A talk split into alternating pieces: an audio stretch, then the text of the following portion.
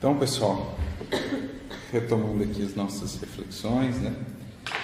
É, pessoal aí que nos acompanha de casa, tivemos um percalço com a conexão, então vocês estarão acompanhando esse estudo gravado, mas aqui estamos nós dando continuidade então às nossas reflexões na passagem em torno, ou a passagem denominada Jesus caminha sobre as águas, que está no capítulo 6 do Evangelho de Marcos, do versículo 45 ao versículo de número 52. A gente já desenvolveu aqui três estudos, se não estou enganado, sendo dois para o primeiro versículo. A gente acabou quebrando ele em dois, porque mais, mais rico, com uma série de expressões né, que a gente foi abordando. E aí, na última semana, a gente trabalhou o versículo bem curtinho, mas que também foi bem interessante, a análise dele, que é o versículo de número 46. Apartando-se, partiu para o monte para orar. Algumas traduções colocaram subiu ao monte para orar.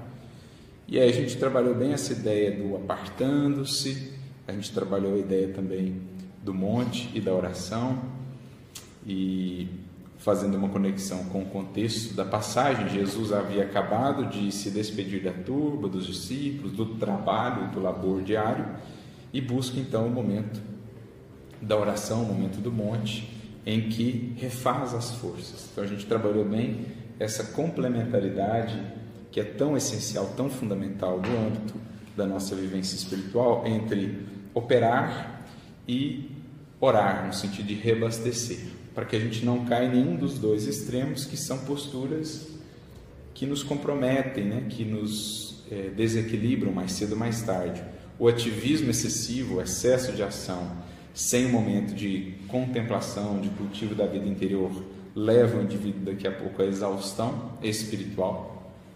Ele começa a se ver envolto em impaciência, em mau humor, aqueles atritos que ele não consegue trabalhar, ressentimentos, mágoas, daqui a pouco desânimo, desalento, enfim. Como ele não tem esse processo de limpeza da casa mental, daqui a pouco tudo aquilo vai ficando muito, muito contaminado, vai ficando muito difícil de se manter.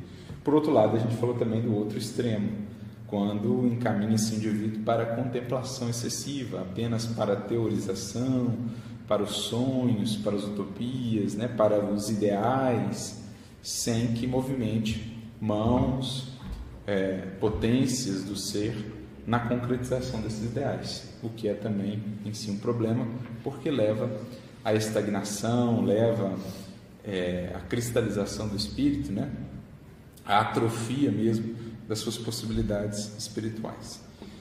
E aí hoje nós vamos adentrar aqui o versículo de número 47, vamos ver o que, que nós podemos trabalhar a respeito dele, em que está dito, chegado o fim da tarde, o barco estava no meio do mar e ele sozinho sobre a terra. Eis o versículo da nossa abordagem de hoje. Vamos ver aqui quais os caminhos, quais as perspectivas vão surgindo para nós. Né? Quem gostaria de começar? Amarrando com o que já foi falado, com o que temos ainda por falar. Diga Silvinho, aí. Oi, gente, boa noite. Uh, eu li esse versículo hoje, mas veio uma sensação até meio apocalíptica. Uh, porque a que eu liguei esse que eu comecei a ler, eu vi assim. Chegando ao fim da tarde, como se fosse o fim de tudo o barco estava no meio do mar. O que, que tem no meio do mar? Não tem nada. E ele sozinho sobre a terra. Dá a impressão que no, no, no fim, talvez, deste ordem aqui, certo? só restará Jesus Cristo sobre a face da terra. E nós não estaremos mais habitando espiritualmente nesse ordem. Foi mais ou menos isso que eu senti. Certo? É, me perdoe até se não tem nada a ver, mas foi uma coisa que eu li e veio isso na hora. Tá? Bom. Vamos lá, né? vamos revisar um pouquinho essa, essa visão à luz daquilo mesmo que o Espiritismo vai nos trazendo, né?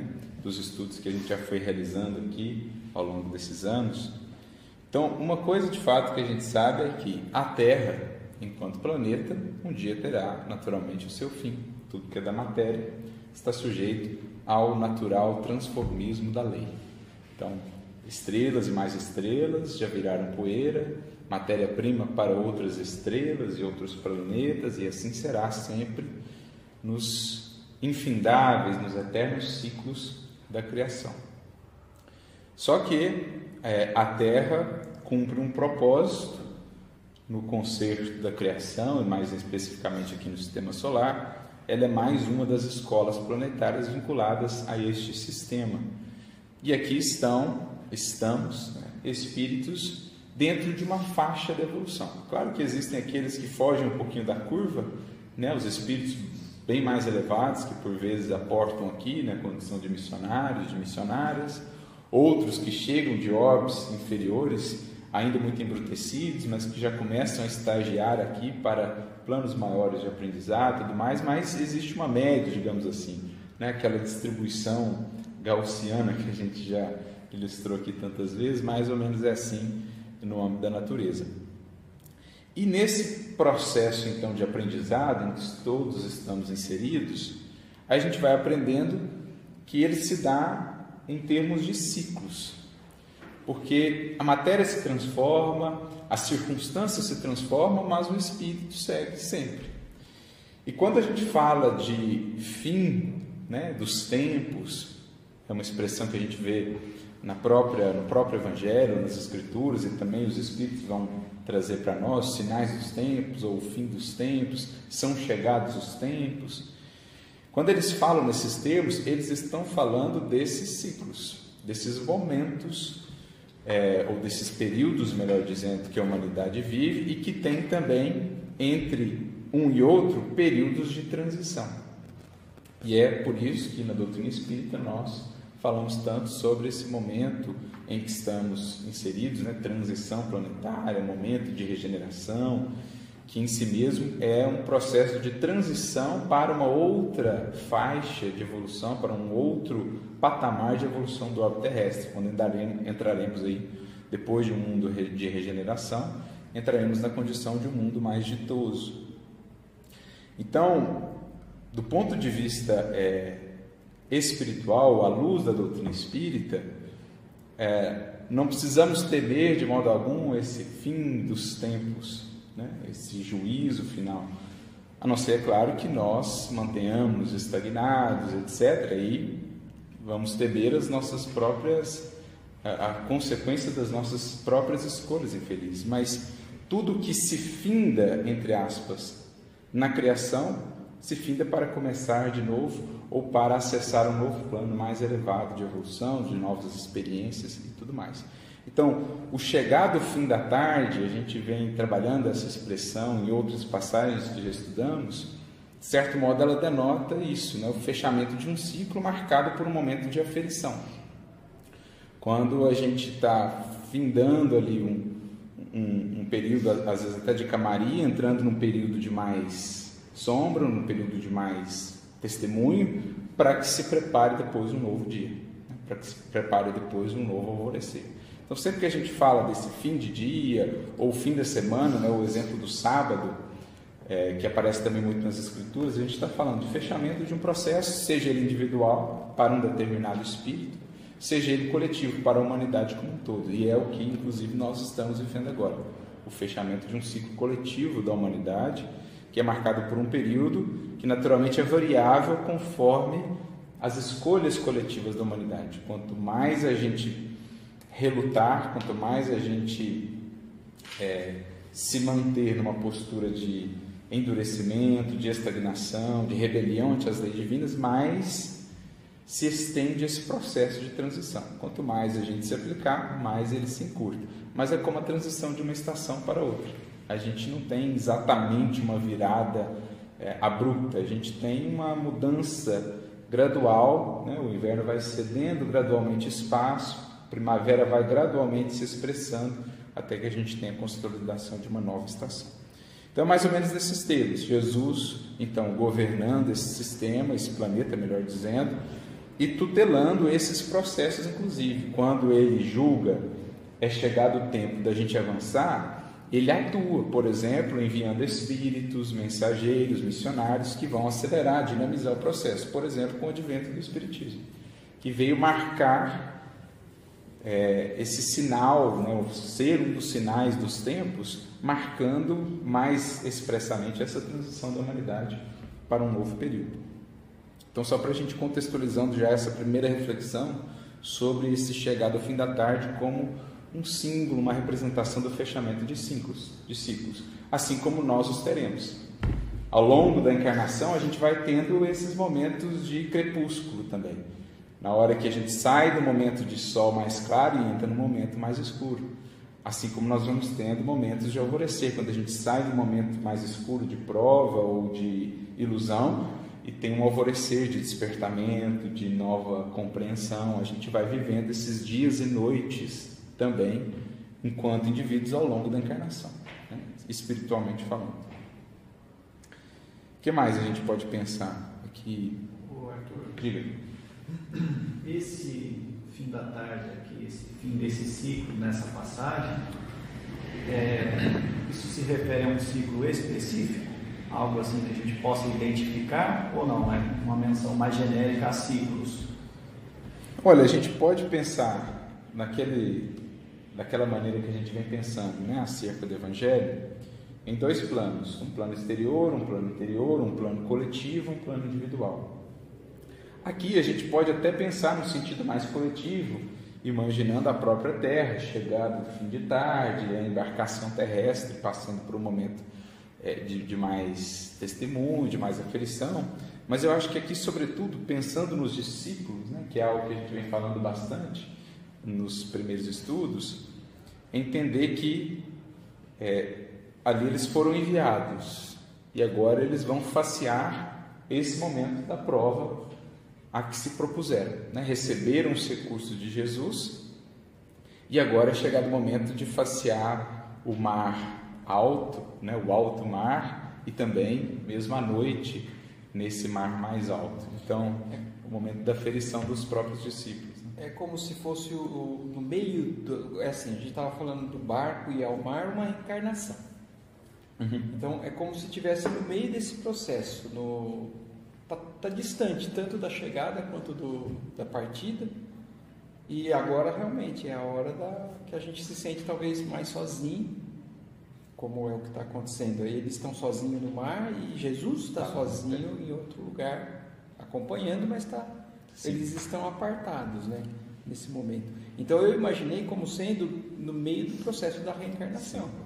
E especialmente essa questão de estarem ali no meio né, do mar, entre aspas, ou em alto mar, que é aquele momento mais crítico, talvez, da jornada, da viagem, onde se está suscetível às experiências mais difíceis, à mudança mais repentina de tempo em alto mar, as coisas são sempre mais desafiadoras. Então, é uma maneira de expressar na encarnação os momentos culminantes das provas selecionadas pelo Espírito. Como a gente vê no livro dos Espíritos, lá nas questões 200 e pouco em diante, deixa eu ver se eu acho aqui, é, isso, questão 258 em diante, né? É, a gente tem a parte da escolha das provas e Kardec e os Espíritos vão nos informando que nem tudo está definido, uma série de coisas elas correm ou decorrem em consequência das escolhas que nós vamos fazendo ao longo da vida, né? dos caminhos que nós vamos tomando. Mas existem algumas provas, sobretudo as mais difíceis, as mais marcantes para o espírito, que elas já estão pré-determinadas e, na maioria das vezes, os próprios espíritos participaram de suas, de suas escolhas quando um pouco mais conscientes. Foi inclusive aquela diferença que a gente trabalhou nos estudos passados, quando a gente falou de discípulos e multidão, e a gente falou da diferença até do processo encarnatório.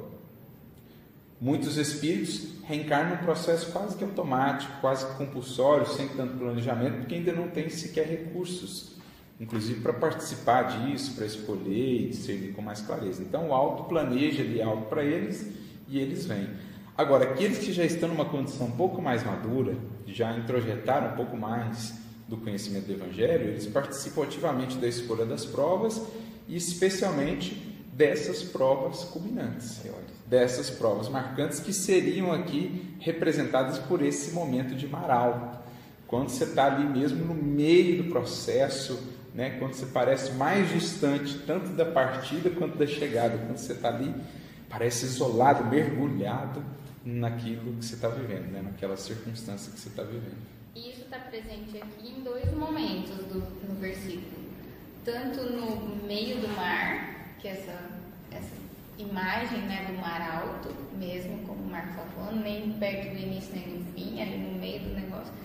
E a questão do dia, né, o cair da tarde, que é um momento em que a luz vai. A escuridão começa É. a tomar, tomar espaço. Né? E eu também, quando eu vi esse versículo, eu lembrei de uma mensagem que a gente leu faz um bom tempo, quando falava do inverno, da preparação para esse momento. Porque se a gente olhar para o versículo anterior, a gente vê Jesus ali se apartando para orar. E aí depois vem esse momento. Então eu fiquei pensando muito na questão da preparação, porque esse momento faz parte do ciclo Sim. né? Não é algo que, nossa, que surpresa, chegou a noite quando a gente olha para o nosso dia. Tá ali, a gente sabe que a noite vai chegar, né? E aí a gente vê então a importância da preparação para esse momento. Exatamente. É tudo aquilo que a gente veio abordando antes para chegar a esses momentos né, de culminância. Inclusive, é essa retirada estratégica de Jesus, né, esse apartar-se, que é a ocasião que ele oferta então ao discípulo de aferição, né, de testemunho, de teste daquilo que vem construindo. Diga lá, Silvinho, aí. Então, Quando vocês falaram eu lembrei de uma frase que me fala. É, nós não somos seres humanos vivendo momentos espirituais, nós somos espíritos vivendo momentos humanos. Certo? E um dia esses momentos humanos vão ter um fim. Mas a gente nunca vai deixar de ser espírito. Então essa, essa noção de, de fim, certo? Realmente se, se toca apenas na questão material, certo? A espiritualidade é eterna. Sim, no caso espiritual, né, o fim ele representa só transição, na verdade, ele não é propriamente um ponto final, ele é um ponto vírgula, ou uma vírgula ou um ponto vírgula, né? Ou até uma... A humanidade, é passageira, a humanidade vai acabar. Sim. Quem que levantou? Ok. Bom, aqui na questão 259, inclusive, né? Só, só para ilustrar isso que a gente falou, ó, os detalhes dos acontecimentos nascem das circunstâncias e da força das coisas. Somente são previstos os grandes acontecimentos que influem no seu destino. Quando Kardec está falando aqui das provas, juntamente com os espíritos. Então, pessoal, isso me fez lembrar juntando com o que a Fer também falou, dessa preparação e tudo mais, que se dá tanto antes da vinda matéria, nos cursos que lá fazemos, nos estudos, na interação com os benfeitores espirituais, como também durante, a gente vai recebendo sempre recursos a fim de que quando vier a prova não estejamos desamparados, né? Esses dias mesmo eu passava por uma, mensagem do Emmanuel, falando sobre a questão da vigilância, do vigiar e do orar, e ele, ele comenta assim que Jesus sabe o quão amargo é o sofrimento de improviso. Por isso nunca deixou de nos alertar para que vigiássemos, aproveitando os recursos que nos chegam antes das experiências. Foi até também uma outra mensagem, no mesmo sentido, uma outra mensagem que nós trabalhamos ontem no estudo do Pão Nosso, é, quando o Emmanuel comenta a fala de Paulo em Hebreus, né? Depois que fostes iluminados, suportastes grande carga de aflições. E aí ele falando dessa lógica, o título da mensagem é Lógica da Providência. E ele fala que Deus só permite, né, só, só confere o direito às experiências mais difíceis, uma vez que a criatura já recebeu recursos de preparo. Agora, se ela não os aproveita, aí corre por conta dela. Né? Se a gente analisasse com sinceridade, veríamos que sempre antes das provas mais difíceis, Deus nos visitou, nos vinha visitando de alguma maneira, com sugestões, com conselhos, com presenças né, que passam os nossos caminhos, mas a gente vai vivendo, vai tocando assim desleixadamente e não percebe, e aí somos colhidos de nopim, de sopetão pelo sofrimento, e aí sempre é bem mais amargo, bem mais difícil, porque a gente não está atento e vigilante. Então, isso tudo me fez lembrar uma mensagem do Emmanuel que está no livro Pão Nosso, capítulo 21, intitulada justamente Mar Alto. Porque a gente já falou aqui do checar do fim de tarde, no sentido desse ciclo que se encerra ali, o momento mesmo de viver essa noite, né, de, de uma dificuldade maior. E a questão também do mar alto, né? ambos meio que são sinônimos aqui, como a representar esses momentos de teste. E nesse capítulo 21 do livro Pão Nosso, o Emmanuel fala justamente sobre isso. O título é Mar Alto e ele comenta uma fala que está no Evangelho de Lucas, capítulo 5, versículo 4, em que está dito, né? E quando acabou de falar, disse a Simão: Faze-te ao mar alto e lançai as vossas redes para pescar.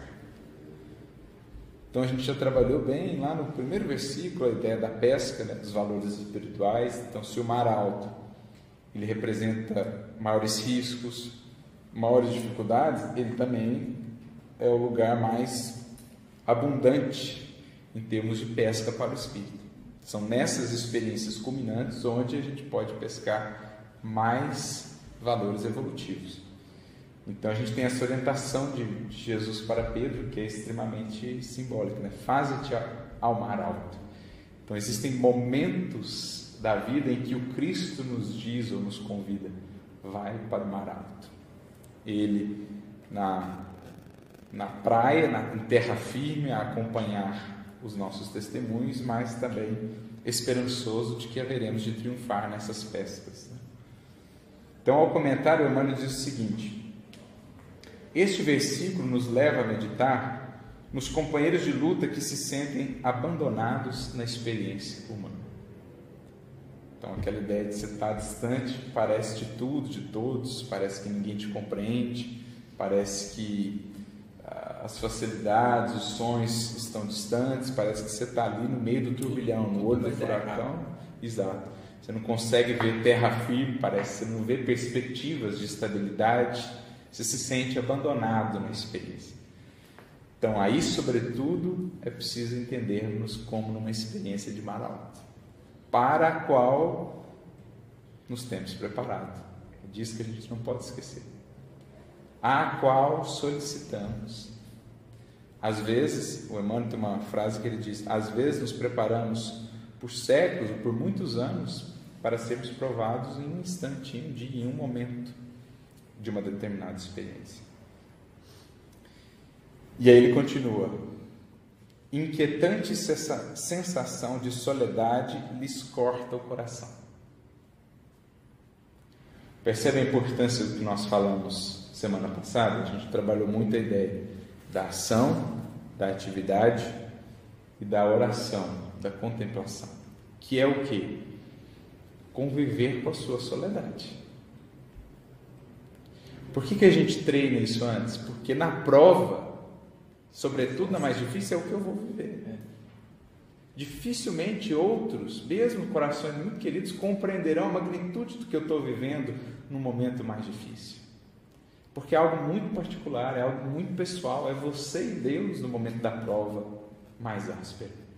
Então, se você não treinou isso antes, conviver consigo, aprender a, a viver esse silêncio, aprender a estar tanto quanto possível bem, mesmo que solitário, né? porque às vezes você vai estar cercado de gente na sua rotina do dia a dia, mas a sensação vai ser de muita solitude, de muita solidão. Se você não tem aprendido a conviver com isso, que é parte essencial do nosso amadurecimento espiritual, saber estar conosco, conviver com o silêncio, conviver com os nossos ruídos internos, saber ouvi-los, chega no momento da, da prova, a gente sucumbe, a gente se é, é, é implode, porque não tinha esse treino prévio que nasce dos momentos de solidão com Deus, dos momentos de oração, de contemplação. Então, por isso que antes, ou complementando a ida a campo nas tarefas mais duras, é preciso acompanhar, fazer acompanhar a ação de cada dia sempre dos momentos de pausa, de soledade, para que a gente aprenda a conviver com isso, quando isso nos alcançar em mar alto, né, em plena luta. Choram de saudade, de dor, renovando as amarguras próprias. Acreditam que o destino lhes reservou taça da a taça da infinita amargura. Por quê? Não vislumbram a terra firme, né? Aquele mar parece sem fim, parece não ter saída. Mas daí a importância também da experiência que o marinheiro vai adquirindo, né? sabendo que no instante da tormenta pode não ver tudo com clareza, mas a tormenta passa, o horizonte se abre a terra firme aparece mais uma vez. Guardemos a certeza, né, Chico, o Chico dizia, pelas próprias dores e lutas já superadas, de que superaremos estas também, as que estamos vivendo agora. Então, daí a importância de, de estudar também, de ganhar experiência, porque isso traz para nós horizontes. Quando o olhar terreno muito imediatista não alcança a terra firme, o olhar espiritual alcança. Por isso Paulo chegava a dizer: Nós não caminhamos por visão, mas pela fé. Porque quem caminha só com o olhar terreno, na hora dessa prova, ele não vê a saída. Mas quem caminha com o olhar da fé, onde o mundo não vê, a visão espiritual alcança. Percebe? A importância mesmo dessa capacidade de projetar-se em espírito pelo pensamento além da dificuldade acima da tempestade, onde reina a paz constante. Rememoram compungidos os dias da infância, da juventude, das esperanças crestadas dos conflitos do mundo. No íntimo, experimentam a cada instante o vago tropel das reminiscências que lhes dilatam as impressões de vazio. O que, que ele está dizendo aqui?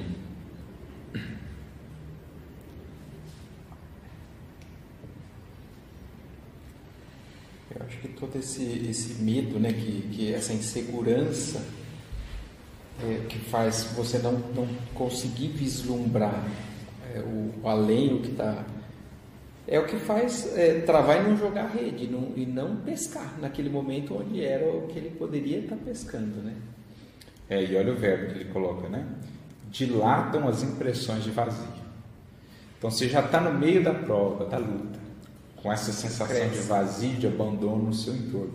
Se você deixa isso tomar conta do seu mundo íntimo também, toma conta de tudo, entendeu? Então você está ali o barco e meia tormenta. Se você deixa a água entrar para dentro do barco também, naufrágio. Então o que, que ele está dizendo? Diante dessas tormentas exteriores, que ao menos o teu mundo interno esteja minimamente equilibrado, para que não se dilate ainda mais essa dimensão ah, assombrosa né, da prova, do testemunho, para que você tenha uma visão mais clara do que é de fato a prova e não ampliada pelo desespero, pelo medo, porque aí tudo parece realmente incontornável, inviável, impossível.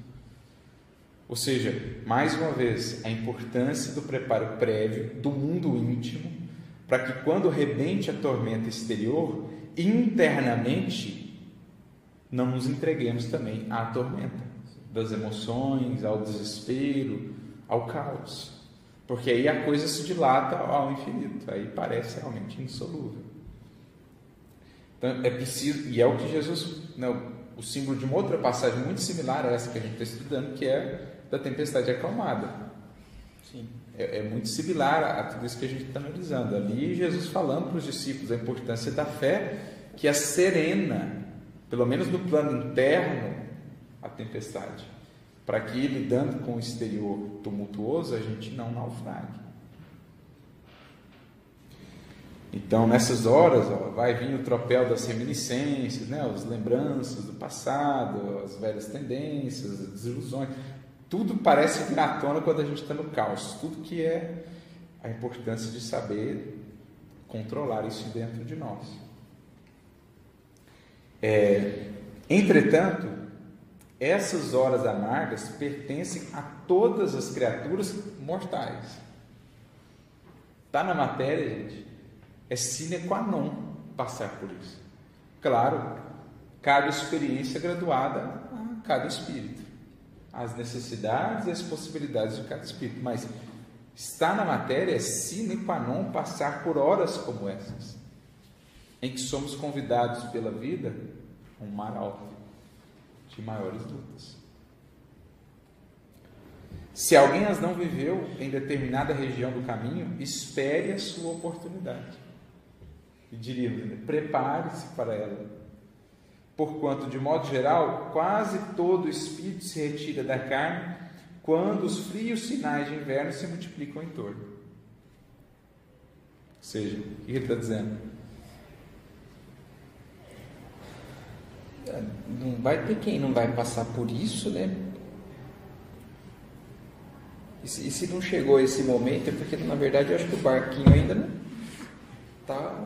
Ou porque não viu, né? Passou lá e estava no meio do turbilhão, não está nem sabendo o que está acontecendo, muito menos tirando alguma coisa daquilo. Né? Foi sendo levado pelo turbilhão. E aí só começa talvez a perceber isso quando já está chegando o fim da experiência terrestre. Por isso tem aquela fala do Paulo, que o Emmanuel comenta no livro Vinha de Luz: procura vir antes do inverno. O inverno aqui representando o fim, por exemplo, da experiência terrestre. Muitos só percebem isso quando está chegando o fim. Não se prepararam e aí a sensação de vazio, a sensação de perca, a sensação de, de falta de aproveitamento os colhe. E aí é tarde demais. Naquela encarnação é tarde demais. E a bênção desses momentos, apesar do desafio, igual o Arthur comentou, o mar alto é também o lugar de mais abundância, né? Se a gente pega, por exemplo, é, os relatos dos primeiros cristãos que a gente vê, eles ansiavam pelo momento do testemunho, É. né? Que eram os momentos mais desafiadores, mas era realmente o coroamento daquilo que eles vinham seguindo, né?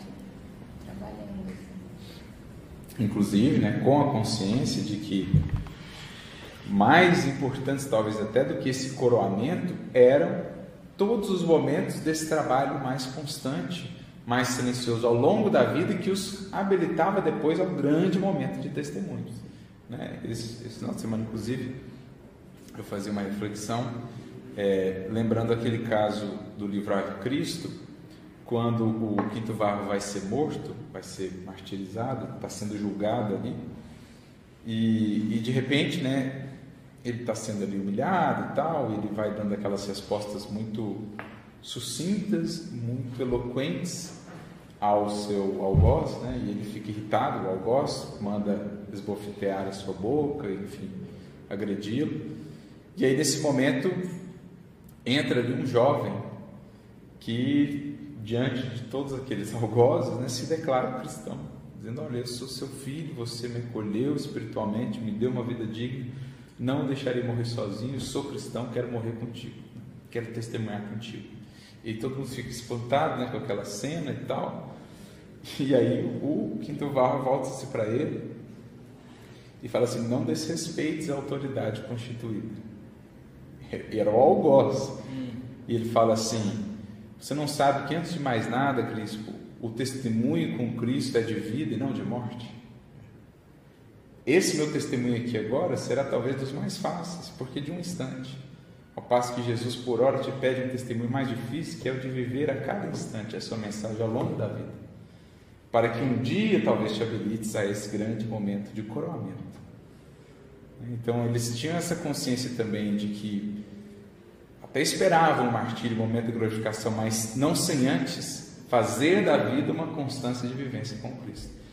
Para que não fosse só depois só uma hora, só, só um brilho né, fugaz de um testemunho no, no circo.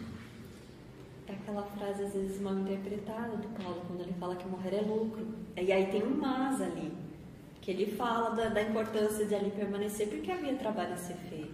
Sim. Ele, inclusive, diz, né? Para mim, o viver é Cristo e o morrer é lucro. Então, o morrer só é lucro porque o viver para ele era Cristo. Porque senão, né, entendida superficialmente ou descontextualizada, essa fala pode ser até perigosa, né? Desprezo pela... Morrer é lucro. Então, beleza. É. Tirar minha vida aqui agora, eu vou chegar no espiritual com uma imensa decepção, como suicida. Né? Mas eles, como o viver era Cristo, quando a morte viesse, aí, aí era lucro. Porque é liberdade, né? Aí o Espírito vai ter com Cristo. Então é nesse sentido, né? Nós tivemos mártires que não foram propriamente mártires, porque foi só aquele instante. Né? O próprio Ciro, 50 anos depois, é. o próprio Tassiano, ainda, né?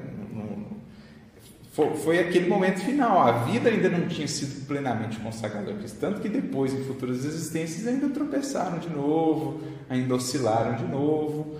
Agora, aqueles cuja vida já era consagrada ao Cristo, aí o martírio foi só mesmo a coroa, né, um coroamento de uma dedicação. Então, é, é nesse sentido também, assim, né? É... Então, porquanto, de modo geral, quase todo espírito se retira da carne quando os frios sinais de inverno se multiplicam em torno. Em surgindo, pois, a tua época de dificuldade, convence-te de que chegaram para a tua alma os dias de serviço em mar O tempo de procurar os valores justos, sem o incentivo de certas ilusões da experiência material. É como se a gente se desprendesse das bengalas em que nos apoiávamos, das ilusões a que nos apegávamos, e aí sentimos ali, né? sem, sem base, sem ter de apoiar, mas é justamente aí onde a gente constrói e descobre a verdadeira fortaleza. Quando fogem os falsos apoios do mundo e a gente se vê nesse, nesse mar e meio a essa, essa oscilação toda das provas, é aí que a gente descobre a verdadeira fortaleza do Espírito. Não mais baseada na impermanência do mundo, mas baseada agora no mundo interior.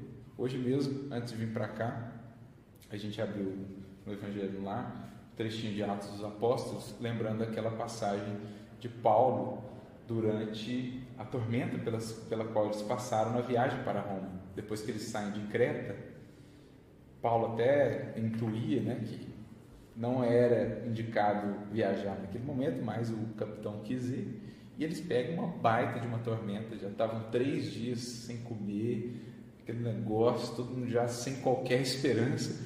E Paulo lá no meio do navio, erguendo, falando de fé, de alegria, aproveitemos essa circunstância para repensar o que temos trazido ou não, porque ele começa a tirar toda a simbologia, né? porque a primeira coisa que eles fizeram foi jogar o peso extra do navio para fora, para ver se o navio ficava né, ainda de pele. E ele fala, assim também conosco, na hora da tempestade a gente aprende quantas coisas a gente pode tirar do navio, do barco da existência, peso morto que está atrapalhando, Aproveitemos esta ocasião e ele ali, né, falando de fé, de esperança, todo mundo travado, todo mundo assim, né, desesperado. E aquele homem se erguendo ali como né, um bastião de fé. E, e falando, inclusive, né, do, do, das experiências espirituais, olha, sonhei com um anjo que disse, né, não vai morrer, pode ficar tranquilo. O navio, não garanto, mas a gente, nenhum de nós vai se perder. E eu confio e tal. E assim foi, né?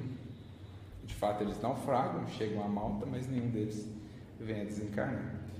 Então, é muito interessante a gente pensar nesses termos. Né? No mar alto, quando em tempestade, a gente vai analisando o que, que vale a pena manter no navio, a gente vai repensando o que, que a gente está tá buscando mesmo, quais as nossas fontes de segurança, um, um tanto de coisas. Se te encontras sozinhos, se te perdão, se te encontras sozinho, se te sentes ao abandono, lembra-te de que, além do túmulo, há companheiros que te assistem e esperam carinhosamente. Ou seja, lá na margem, na terra firme, tem gente acompanhando, tem gente torcendo, tem gente vibrando, mas que não pode interferir diretamente agora ali na nossa experiência de Manaus, mas que nos ampara como possível. Especialmente Jesus, que está lá na terra firme. É, a terra firme é representar a perfeita estabilidade do Cristo, né? a perfeita segurança, a perfeita confiança dele, o amparo sempre presente e constante dele, diferentemente da nossa oscilação aqui na matéria. O pai nunca deixa os filhos desamparados. Assim, se tiveres presentemente sem laços domésticos, sem amigos certos na paisagem transitória do planeta, é que Jesus te enviou a pleno mar da experiência, a fim de provar as tuas conquistas em supremas lições. Tudo assim é, mostra que assim cada um de nós tem esse a insegurança gera uma uma estagnação. Então, é um preparo para que a gente, independente das tormentas, não estacione. Sim. Siga, como você falou, Paulo, no meio daquilo, tá, continuava com a mesma determinação, com a mesma fé. Construir segurança interna, né? para que as tormentas externas não nos desestruturem por completo. Esse é o grande aprendizado prévio que deve anteceder as experiências de mar alto. E Jesus sempre nos fornece a escola e o material didático para que não cheguemos ao mar alto sem aprendizado. Se chegamos lá assim é porque negligenciamos, né? Mas é isso assim, variando para cada pessoa, de espírito para espírito, quando nos vemos naqueles momentos mais difíceis, né, de solidão, de abandono, de incompreensão, diante de uma calúnia, diante de uma traição, Lembremos disso. É chegado agora o momento de estar no mar alto com Jesus, com o pensamento vinculado a Jesus e ao que ele nos tem ensinado. E pelos olhos é, materiais, a insegurança é que assim a, tudo vai acabar, né? Tá tudo, tudo perdido. E pelos olhos espirituais não tem fim. Exatamente. Tem perdido. Esse, esse em si já é o grande farol para o navegador é, em espírito. Né? Para o espírito consciente da navegação que faz pela experiência material, o grande farol é essa realidade do espírito, que ilumina muito além do horizonte estreito que o olhar material alcança, que o olhar do ser apenas carnal alcança. O que mais, pessoal? Acerca aqui do do Pará. Diga, você, se, é, se, se, me corrija, né? Imagina. Me ocorreu um, essa imagem da, do barco no meio, né? E também no meio do, do entardecer, também como um alvo, como a gente é, centralizar a visão, centralizar, centralizar até a, a essência da essência, que é a reforma íntima que é o, o, aí quando a gente já não está nem agindo e nem estudando, mas é o resultado disso que é realmente acontecer essa mudança dentro de nós, definitiva e verdadeira, essencial, com Jesus, mas ao mesmo tempo não tem como, né? É, interna, o mais interno possível dentro de nós. E aí é, uh, a partir dali tudo vai, vai ficar diferente. E, e por isso que, que Jesus é, tem essa figura né, de Jesus não estar ali o tempo todo segurando a gente no colo, porque é, chega esse momento em que a gente, por mais teimoso que tenha sido, né, e, e não funcionou e não funcionou, você é obrigado a admitir que seu, suas crenças, seus preceitos, suas teorias suas estratégias não, não fazem sentido. E aí Sim. acontece, o, eu tive essa impressão assim, como a, ao contrário da, da, pedrinha no lago, assim, é a Sim, é culmina. Ótimo, muito, muito bom. E a gente fica a pensar, né, fazendo uma analogia, como é que será que um marinheiro sai depois de vencer uma tormenta? Já parar para pensar, aqueles caras da primeira, das primeiras navegações, será que ele sai a mesma pessoa depois de vencer uma tormenta? Como um batismo, né? É um batismo, um batismo espiritual. Isso me fez até lembrar o bonito poema de Fernando Pessoa, né, que exalta as navegações portuguesas e tal, e a luta. E olha só que interessante se a gente interpretar no sentido espiritual. É, ele diz assim, né? Ó mar salgado, quanto do teu sal são lágrimas de Portugal. Por te cruzarmos, quantas mães choraram, quantos filhos em vão rezaram, quantas noivas ficaram por casar, para que fosses nós, ó mar. E agora ele diz: valeu a pena? Tudo vale a pena se a alma não é pequena. Quem quer passar além do bojador tem que passar além da dor. Deus ao mar o perigo e o abismo deu, mas nele é que espelhou o céu. Olha a maravilha desse poema, né? em sentido espiritual. Quem quiser passar além do bojador, que é uma marca, um cabo, um cabo ali, se não me engano, né? mas quem quer passar além de uma determinada marca, tem que passar além da dor. Deus ao mar o perigo e o abismo deu, mas nele é que espelhou o céu. Ou seja, o mar alto é o abismo e o perigo, mas também naquele mar alto, no momento ali, vencida a tormenta, você vê o brilho das estrelas, né? o reflexo, o espelho do céu. Então, no sentido espiritual, é isso, né? Tudo converge para aquela experiência, para que o espírito, em a aproveitando, saia dali refundido mesmo. Saia dali absolutamente transformado dessas experiências de Marão. Como os marinheiros certamente o sentiam depois de passar por isso, o espírito, depois de passar por tais provas, ele sai refundido, um batismo mesmo passando além do bojador, passando além da dor. Até porque, diante de uma experiência dessa, com a visão que vai ficando mais é, cerrada naquele momento ali de, de dificuldade, é um momento que realmente, sentindo-se mais sozinho, o que a gente tem para olhar é para dentro. É o que sobra de toda a experiência, sabe? É, voltar-se realmente para esse interior e nesse processo o, o reflexo, né? É, esse mar alto, não sei, parece que é um deserto na água, né?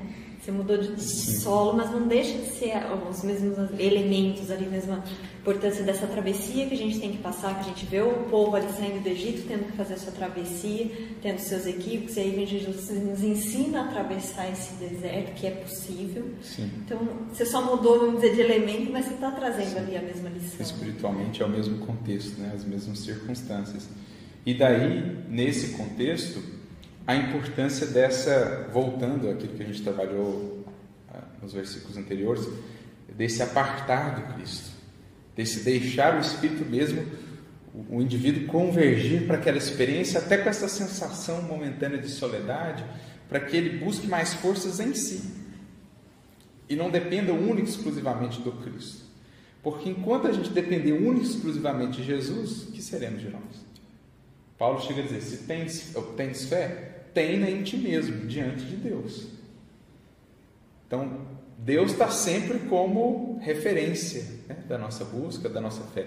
Mas a fé em Deus não pode nos eximir de construir a fé em nós mesmos, que é a nossa capacidade realizadora.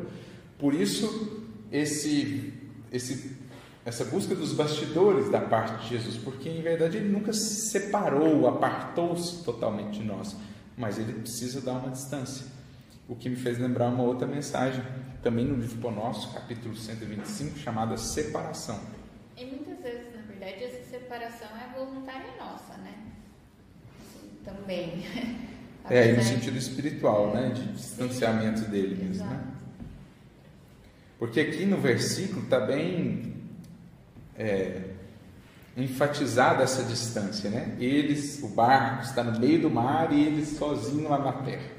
Parece que completa separação não é bem completa separação, mas é uma distância necessária, digamos, à evolução.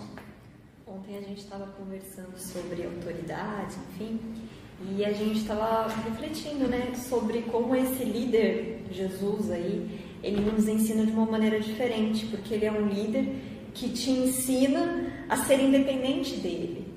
Ele não faz do seu tutelado um refém. Muito bom, Fer. Isso mesmo. E eu acho que essa é um pouco da mensagem também. Ele está querendo que você se construa ali, né? Ele quer amigos. É, alguém que ande ao lado, né? Nem à frente, mas do teu lado também. A meta é, já não mais os chamo servos, mas amigos, porque tudo quanto aprendi de meu pai vos dei a conhecer. Então, olha a ideia, né? a proposta. Então, nesta mensagem, o Emmanuel ele comenta a fala do próprio Mestre na última ceia, João 16, 7. Todavia digo-vos a verdade, a vós convém que eu vá. Então, o que é a última ceia, senão essa preparação de Jesus para lançá-los ao mar alto? Porque dali por diante, gente, ali é mar alto mesmo, né? Pedro tinha pescado ali no mar alto Tiberíades, depois é que ele foi conhecer mar alto mesmo da partida do mestre. Você falou do Pedro, aí eu já falo, nossa, e a gente ali como Pedro? Não, senhor, o senhor não vai. Imagina, Deus não permitirá, imagina, Jesus o repreende severamente. Então, a última ceia é a grande preparação de Jesus para os discípulos ali, mas também simbolicamente, né? Representando para todos nós, para esse envio ao Marato, em que ele vai para trás dos panos né? no mundo espiritual, sempre ativo, nunca inerte, mas agora vamos lá. Então Emmanuel diz assim: ó, semelhante declaração do Mestre ressoa em nossas fibras mais íntimas. Porque no primeiro momento é até incompreensível, né? Como assim a voz convém que eu vá? Você imagina para os discípulos? Mas eu não quero. É? Não, senhor, imagina, eu não quero, não convém nada, não, não quero saber disso, não. Três anos convivendo, imagina a vibração de Jesus, imagina a segurança que sentiam lá de Jesus. Eles viram aquele indivíduo refazer partes do corpo de outras pessoas, fazer paralítico andar, eles se sentiam do lado da própria fortaleza. E uma expectativa secular esperando ele. Exatamente. Agora chegou, já vai embora. N promessas tantos anseios, séculos de espera, né? e aquela convivência tão estreita por três anos, e ele fala, voz convém que eu aquilo deve ter batido no coração dos discípulos, o que, que é isso, mestre? Imagina, não tem nada disso não. Né? Ninguém sabia amar tanto quanto ele, contudo, era o primeiro a reconhecer a conveniência da partida em favor dos companheiros. O amor sabe reconhecer também o momento de partir. Senão não cresce, né? Não Será que a gente já parou para pensar nisso? Geralmente a gente pensa o amor só, mas o amor sabe também o momento de dar distância, de dar espaço, de partir, de buscar a obscuridade, de apagar-se. É muito interessante pensar o amor nessa perspectiva, né? Sair de cena por amor. Lívia saiu de cena por amor. Com isso, ela arrastou um coração com ela. É, Quinto Var saiu de cena por amor. Né? O processo que levou a sua seu martírio foi movido pelo próprio filho. É, e ele sai de cena, fiel ao Cristo, por amor, sabendo que essa partida momentânea seria extremamente transformadora para o filho porque foi graças à partida dele, naquelas condições, que o Tassiano começou a abrandar o coração, depois descobriu que ele era de fato o pai dele e tal. Aquele testemunho, né, a maneira como ele se entrega ao martírio, aquilo marcou Tassiano profundamente. Então saiu de cena amoroso, como o próprio Apio Corvino, que morre antes na obra, dando o próprio nome até para o Quinto Varro. Né? Então, ele, por amar como ninguém, era o primeiro a reconhecer a conveniência da partida. Que teria acontecido se Jesus teimasse em permanecer? Provavelmente as multidões terrestres teriam acentuado as tendências egoísticas, consolidando-as.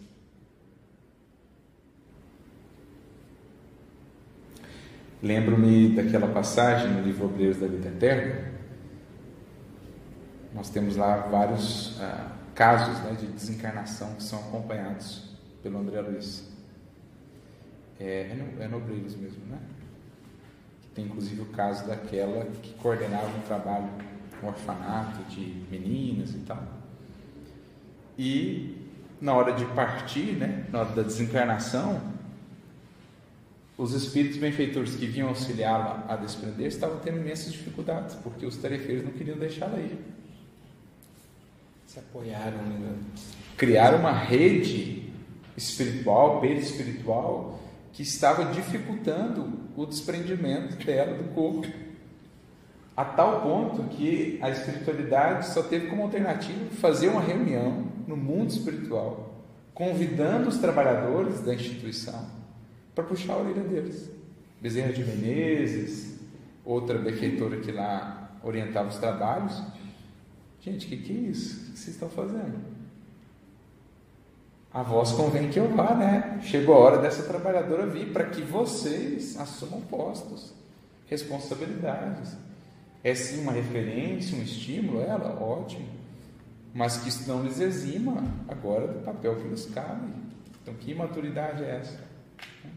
De não entender que partida é parte do processo.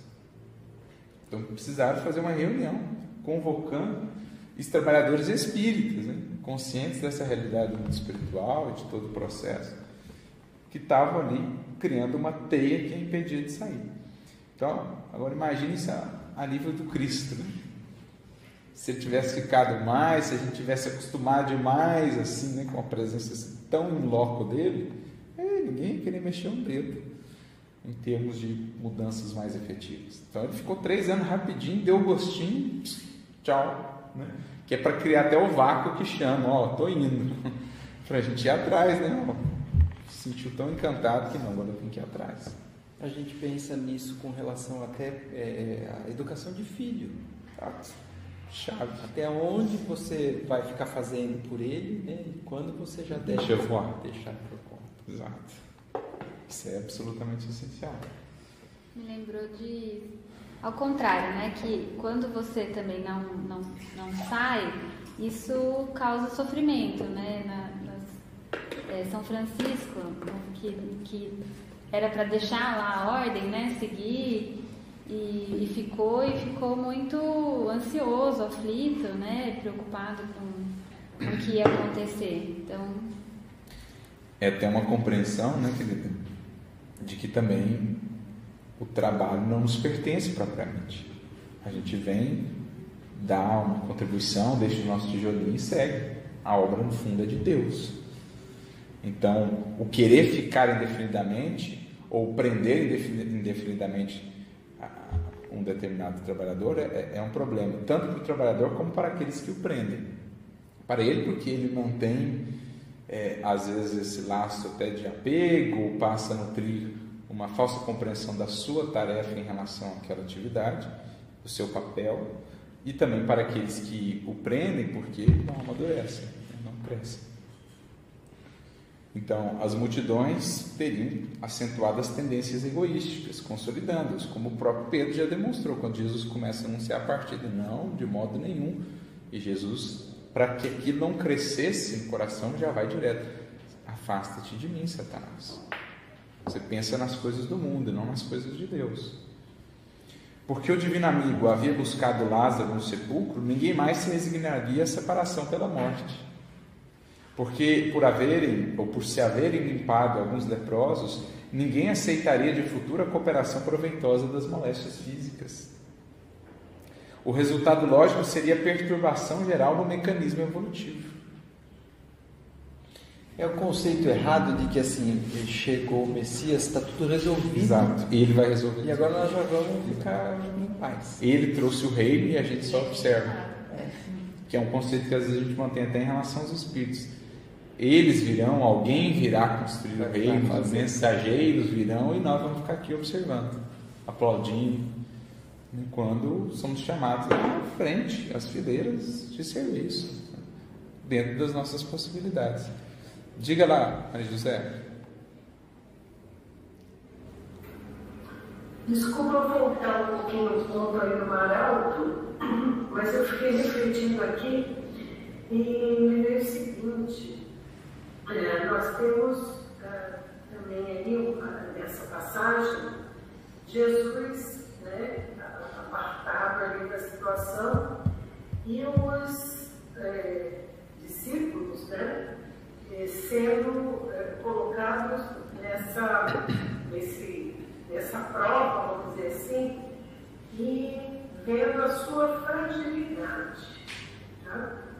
Porque muitas vezes nós só conseguimos, é, vamos dizer assim, é, abrir a mente, abrir o coração para a espiritualidade maior quando nós estamos ou vivenciamos uma situação muito séria de fragilidade, seja física ou emocional. Né? E, e, Jesus ali tinha uma, uma, uma ação a fazer, né? quando ele convida Pedro e tudo mais, é, em que eles iriam colocar em prova exatamente a confiança, né? Porque nós, nós sozinhos, é, somos muito frágeis, né? Mas nós, com Jesus, podemos tudo, né? E, e essa, é, essa fragilidade que muitas vezes se aflora em nós, faz com que a gente perceba o quanto nós precisamos de Deus em nossas vidas, né? Porque é, às vezes a gente acha que está no domínio da situação e nem sempre né, nós estaremos no domínio de situação alguma, porque as, as coisas inesperadas surgem e é nesse momento que nós somos colocados à prova da nossa fé, né, da nossa confiança em Jesus. E, quanto a essa questão ali de, de deixar ir, né, a gente, é, eu acho que é uma lição muito grande também é, do desapego que nós temos que ter em nossas atividades, naquilo que fazemos, porque às vezes tem o apego do outro, né, no caso aí do defeito, né, você citou o exemplo dos obreiros, né? E poderia, no caso dela, não, não era o caso, mas poderia ser a defeitora apegada ao trabalho, apegada àqueles. Porque nós temos muitas situações assim também, né, de dificuldades, de, de fechamento de ciclo nos centros espíritas, né, nas atividades, por conta do apego da pessoa à tarefa executando. Seriam esses dois pontos a falou. Muito bom, querida. Essa é uma das questões mesmo em que nos vemos ainda muitas vezes com tantas dificuldades a passagem do bastão, né? nas atividades espíritas, seja na condição de um dirigente, de um grupo, essa questão do apartar-se mesmo, do sair de cena para que outros avancem, amadureçam, tomem a frente, é ainda um grande desafio para muitos de nós em muitos âmbitos da tarefa cristã.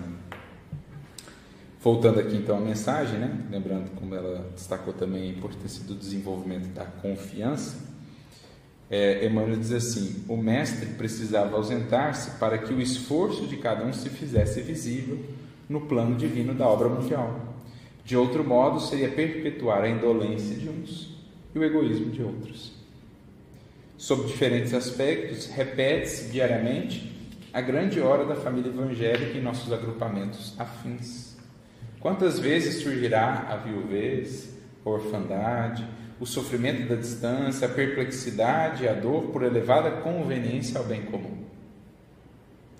Recordai a presente passagem do Evangelho quando a separação vos faça chorar.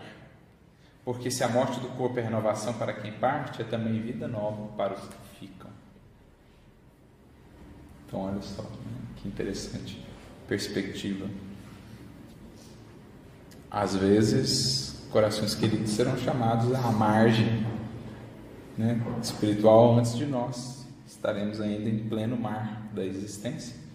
E é preciso saber também é, lidar com isso, preparando depois o reencontro, né, em condições mais felizes, mais maduras de nossa parte.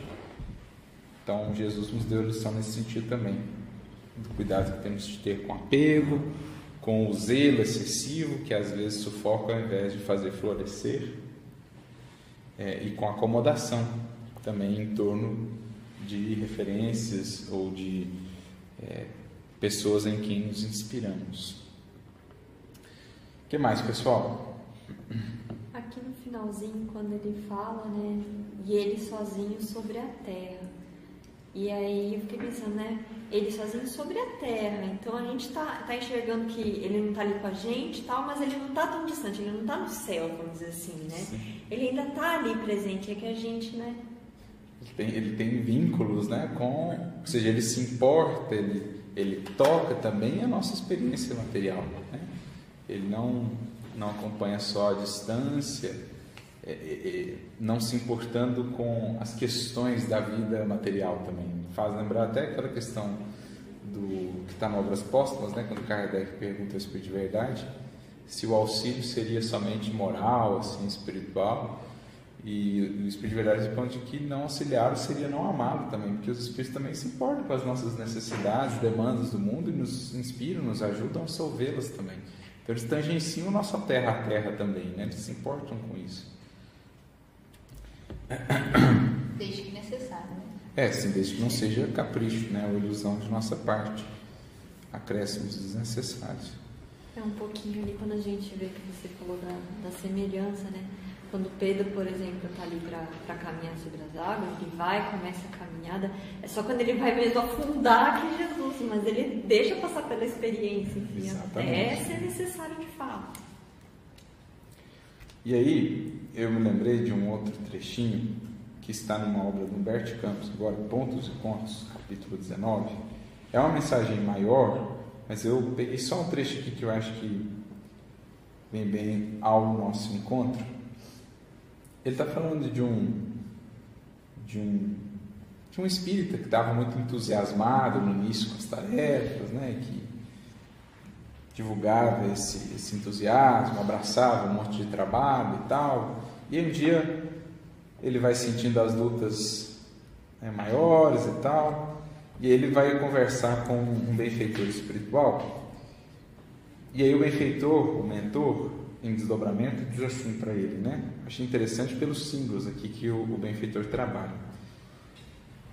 Atingirás a praia sublime da paz consoladora está no futuro. Atingirás. E seguro na terra firme das convicções sadias, observarás espiritualmente de longe o oceano revolto do mundo. Então, ora nós estamos passando pelo oceano revolto, para que nos capacitemos um dia para chegar à praia de convicções mais sadias, né, de uma paz mais consoladora, para que observemos a distância, o oceano revolto, e como Jesus lá, possamos ajudar, ainda que a distância, os que se encontram em mar alto né, das experiências. Ó, embora continues em serviço de abnegação ativa a benefício dos nossos irmãos encarnados, aflitos e vacilantes na grande jornada através das ondas vorazes da ilusão. Então o Espírito vem, passa pelo oceano tormentoso ao longo de várias experiências na matéria e volta ao mundo espiritual, onde lá, dessa praia de convicções mais sadias, segue trabalhando ativamente pelos encarnados, embora à distância, assim como Jesus. Embora dando o espaço necessário, segue trabalhando ativamente para aqueles que ainda aflitos e vacilantes estão ali entre as ondas vorazes da ilusão. Receberás consolações celestes ao contato dos amigos espirituais que te esperam deste lado da vida. Conhecerás a profunda alegria da luz eterna no tabernáculo da alma crente. As dificuldades da terra surgirão aos teus olhos na qualidade de benfeitoras. Então, olha como quem está da praia passa a enxergar a experiência de maneira diferente quem já cruzou as tormentas, ganhou em maturidade e experiência, chegando à praia, volvendo os olhos sobre as experiências vividas na matéria, como ele, ele as enxerga de maneira diferente.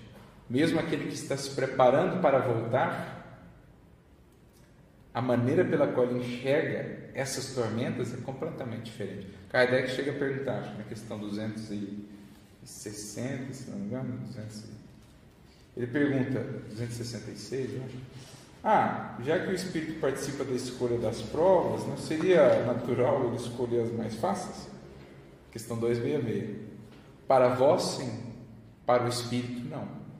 Quando se liberta da matéria, a ilusão desaparece e ele pensa de outra maneira. É o ponto de vista, né? Do, é o ponto de vista do evangelismo. Espiritismo. E é isso aqui, né?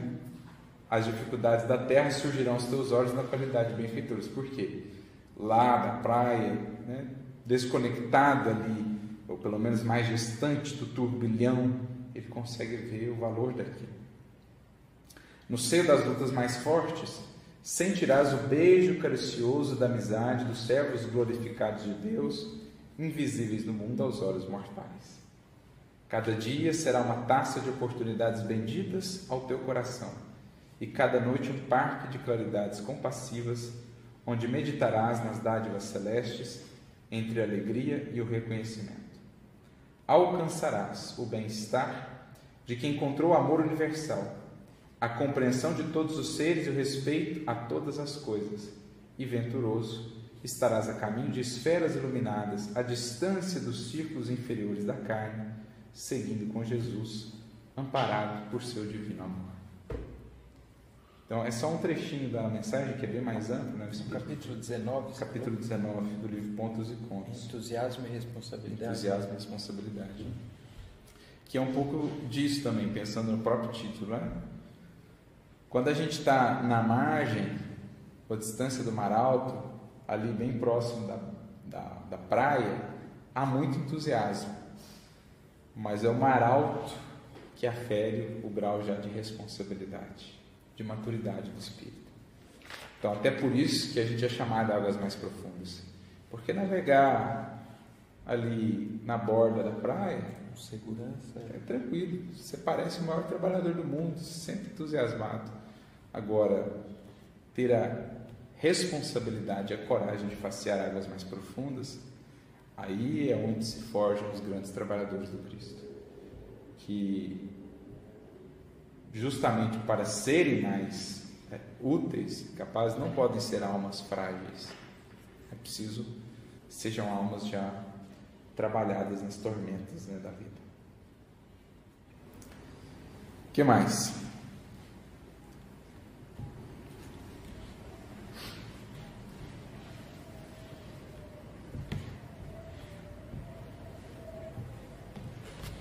Viu ele sozinho sobre a terra? Mais alguma coisa?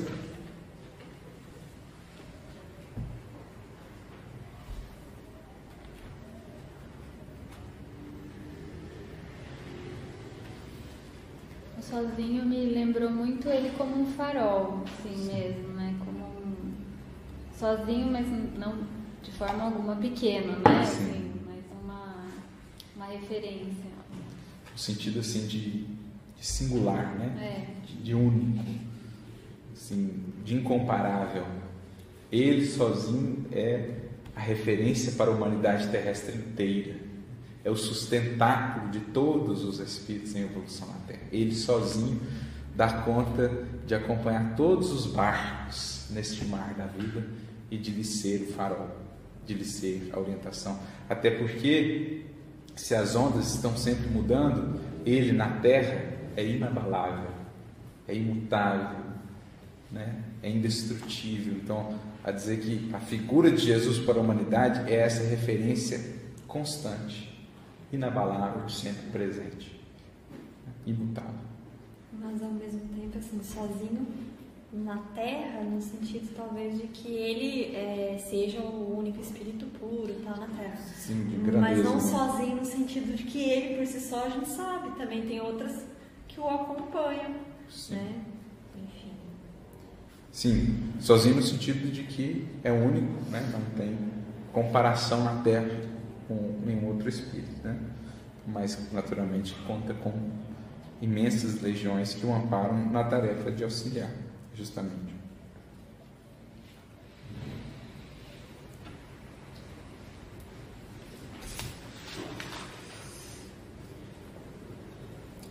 mais alguma coisa?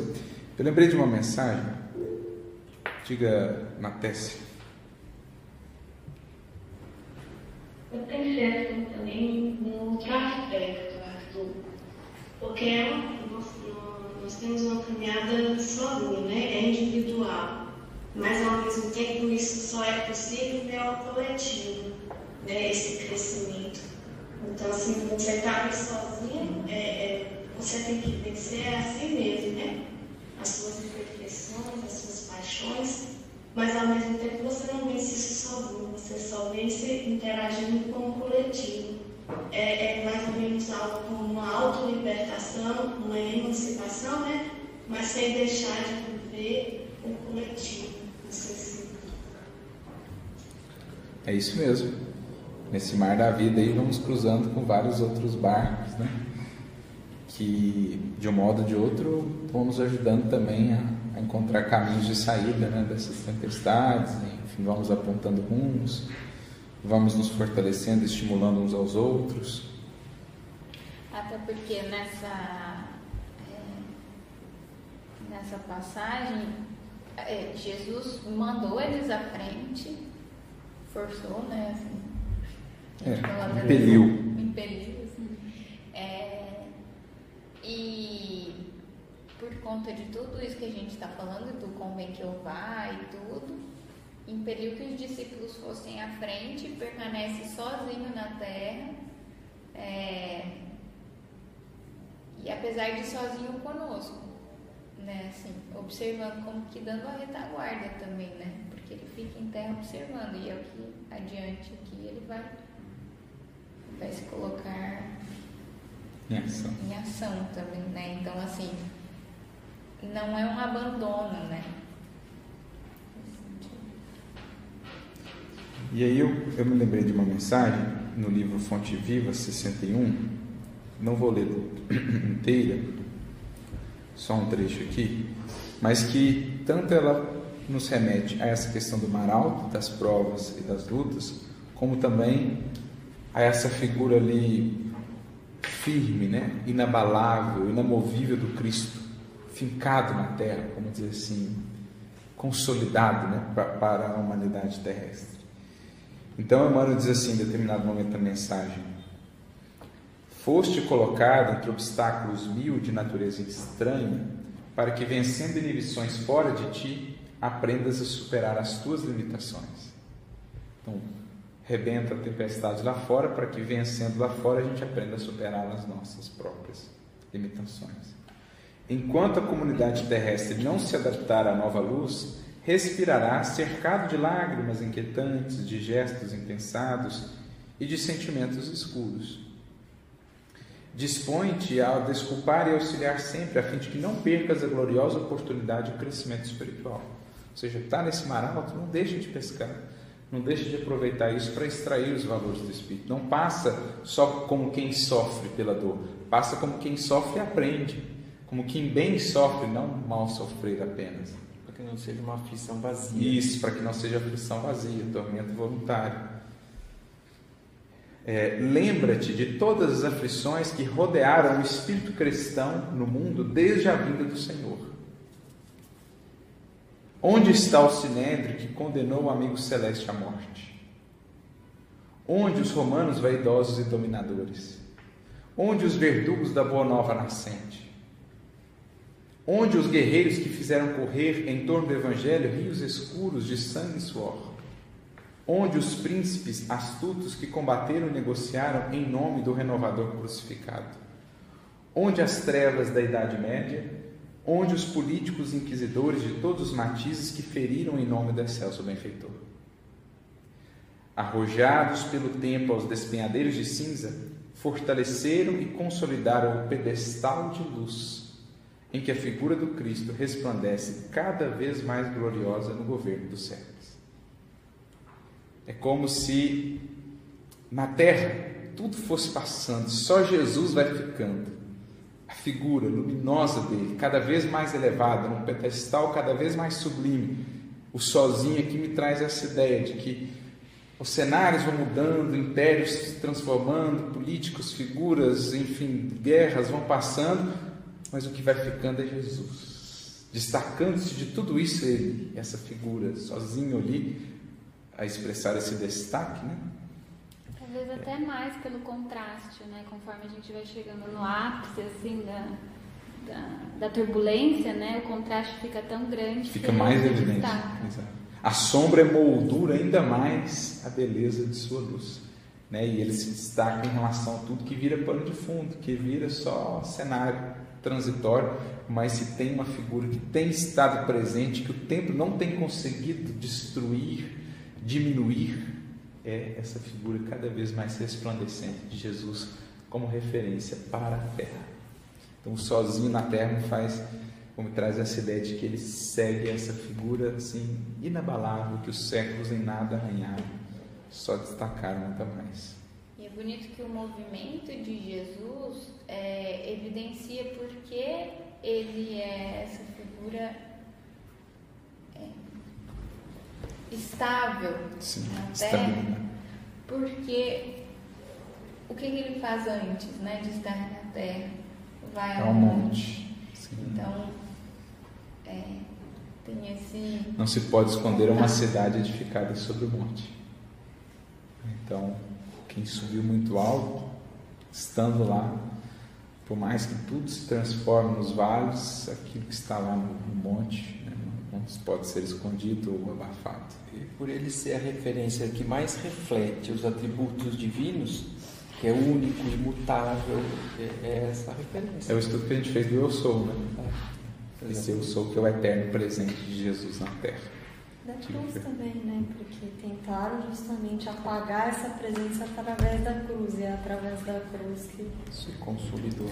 Como disse Emmanuel no há dois mil anos, quando o cortejo se afasta, né, e os romanos que eles estavam de Pilatos voltam às suas, às suas conversas habituais, o, o Emmanuel diz: Mal sabiam eles que a alguns metros dali, naquele monte estéreo, naquela cruz tosca, se acenderia uma luz gloriosa, inapagável para os séculos por vindouros da humanidade. Então, é essa luz que jamais se apagou, nem se apagará. Beleza? Creio que por hoje é isso. A gente né, acabou começando um pouquinho mais tarde aqui, mas acho que consigo. Diga, pode dizer. Eu, uh, me ocorreu que essa, essa figura né, que a gente foi bem sublinhado, né, de Jesus apartado, também me, me, fez lembrar duas coisas. Uma que Jesus reforçou essa ideia também quando falou dai a César o que é de César, né, para a gente não, não, não, não querer diluir Jesus no nosso dia a dia de forma que, que você deixe de viver o que, o que a matéria aqui está nos trazendo, né?